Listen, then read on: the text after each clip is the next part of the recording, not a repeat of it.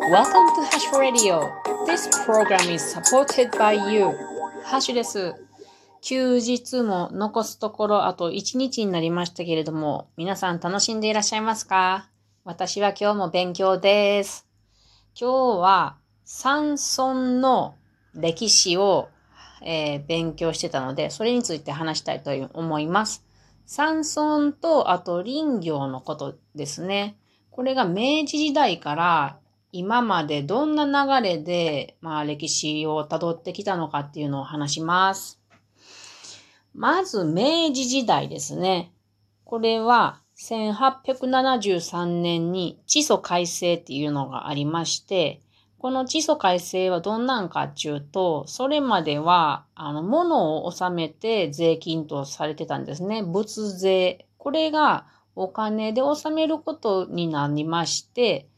そのため山村では自給的に今までは生産していたものをですね、まあ小さな商品を生産することに変わってきました。で、そのちょっと後、1876年から81年、この間に土地官民有区分っていうなんか難しい名前やけれど、まあ要するにこれは、それまでは、あの山、多くの森林がね、なんかこう、民間のものなのか、国のものなのか、こう、あ、区別区別がぼんやりしてたところを、ちゃんとこう証明書を出せるものはその人のものになるけれど、それ以外のものは、とえっと、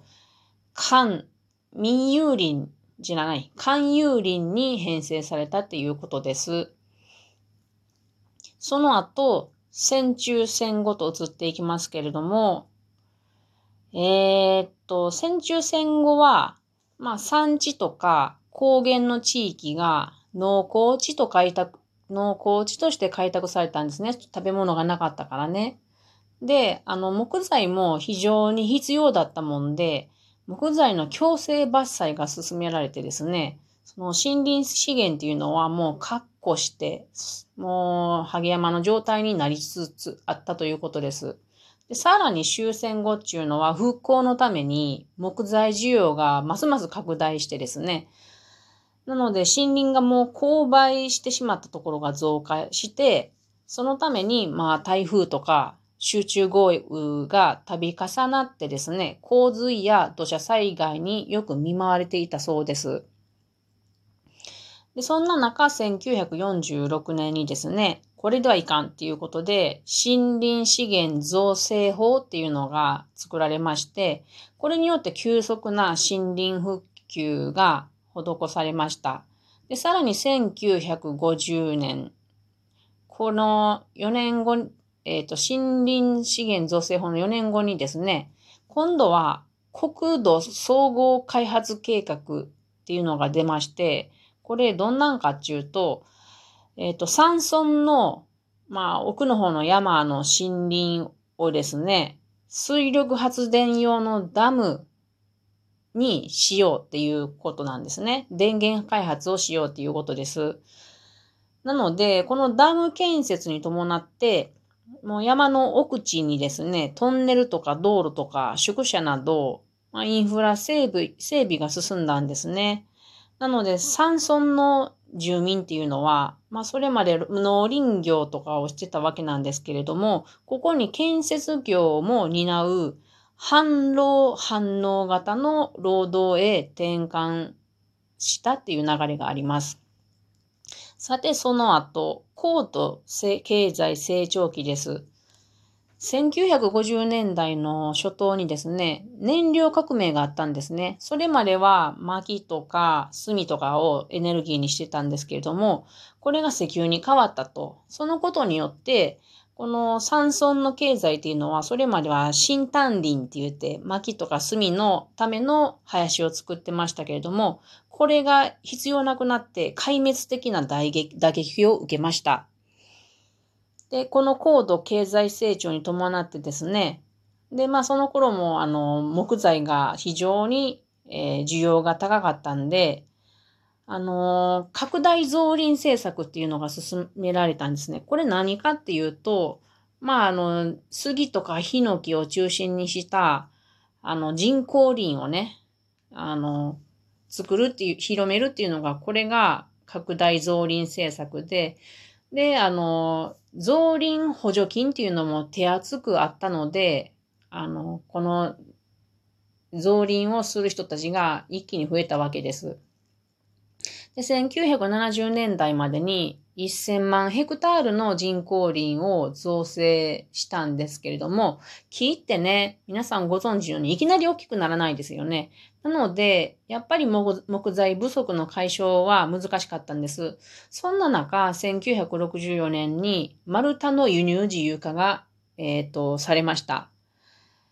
で、そのことによってもちろん国産材の価格が落ちますよね。あの輸入材が安いですからね。さらに、その10年後ぐらいの1973年に IMF 国際通貨基金が崩壊しまして、これにより円高となったんですね。なので、さらに国産材が高くなっちゃって、輸入材が安くなっちゃって、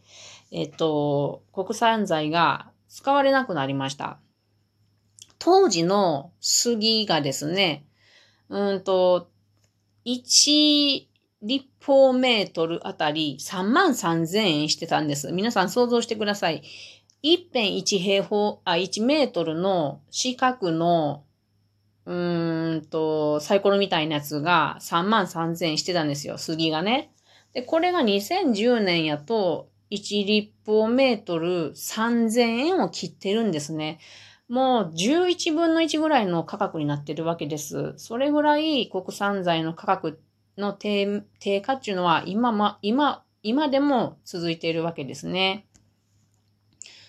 で、林業はそんな感じなんですけれども、えー、っとね、1962年に全国総合開発計画っていうのが始まりました。これはどんなんかっていうと、太平洋ベルト一帯っていうのにわかりますかね？えっ、ー、と、三重県とか、どこや？私もよくわかってないけど、まあ太平洋ベルト一帯ですよ。あの、あったかそうなとこらへんに、あの、電源ダム建設をしてね、それで総合的な工業化を目指したわけです、日本はね。その時に山村でどんなことが起こったかっていうと、次男坊とか三男坊とか、またまたこの農林業の経営破綻した人たちがね、その太平洋ベルト地帯の都市へ、あの、職を求めて流出したっていうことで、そこでまず、えっと、人口が減っております。山村の人口が減っております。で、えー、っと、この、まあ、高度経済成長期の間にですね、まあそんな度重なる国土開発とかによって、この山村の過疎問題はますます悪化したんですね。で、1964年に林業基本法っていうのが作られて、それで、えっと、林業構造改善事業っていうのが1965年にスタートしたんですけれども、その事業内容っていうのが、やはりその頃なんで、道路整備とか建築物とかのインフラ整備が主体だったんですね。なので、多くの山村は、やはり農林業から土木建築業へ移行することになってしまって、これも林業にとっては悪いことだったんですね。なので、この高度経済成長期っていうのは、山村地域においては、森林の自然林から人工、人工の林、人工林へと転換が進んだ時期でありました。さて、その後の低成長期ですね、1970年代。この頃どんなことが起こったか起こってたかっていうと、日本は列島構造改造論っていうのがあって、これどんなんかっていうと、新幹線とかね、高速、高速道路などを整備して、この高速の流通と、あと観光事業によって新たな経済社会を生み出そうとしたんですね。で、その時、その頃に起こって、世界で起こっていた頃は、1970年にですね、えー GATT とか WTO、これが私何かよくわかってないけど、この体制の変化によって、とにかく、米国の農産物の輸入が拡大となりました。そのために山村地域では、その頃主要作物だった麦類とか豆類が大きな打撃を受けて、もう輸入に、輸入品に対抗できずに、これまた衰退していたっていう流れがあります。バブル期ですね。バブル期どんなことが山村で起こってたかっていうと、えー、っとね、まあ、1988年にですね、いわゆるリゾート法っていうのが作られまして、山村はゴルフ場とかスキー場とか別荘地などの開発用用地として、まあ、狙われたんですね。で、金融資本によって、あの、乱、乱開発されたんです。で、その後、1991年にバブルが崩壊した時に、このリゾートの進出によって、ますます農林業から離れた人が多かったんですね。その上に、リゾート開発の倒産がありましたから、その時に放置された山林とか荒野が残ったんですね。たくさんのそういうものが残って、今も残っているところがあるはずです。なので、この70年代後半から90年代の山村は、戦後植林した人工林が末期を末期を迎えているんですけれども、木材価格が低迷したまんまなので、もうそういう山が放置されて荒れてるまままのものが多いっていうことです。そして農林業離れが進んで、ますます人口が流出して、少子高齢化になって、伝統的文化も解体されつつあるっていうことです。これが、えっ、と、戦、え明治時代からバブル期までの山村の流れです。ではまたね。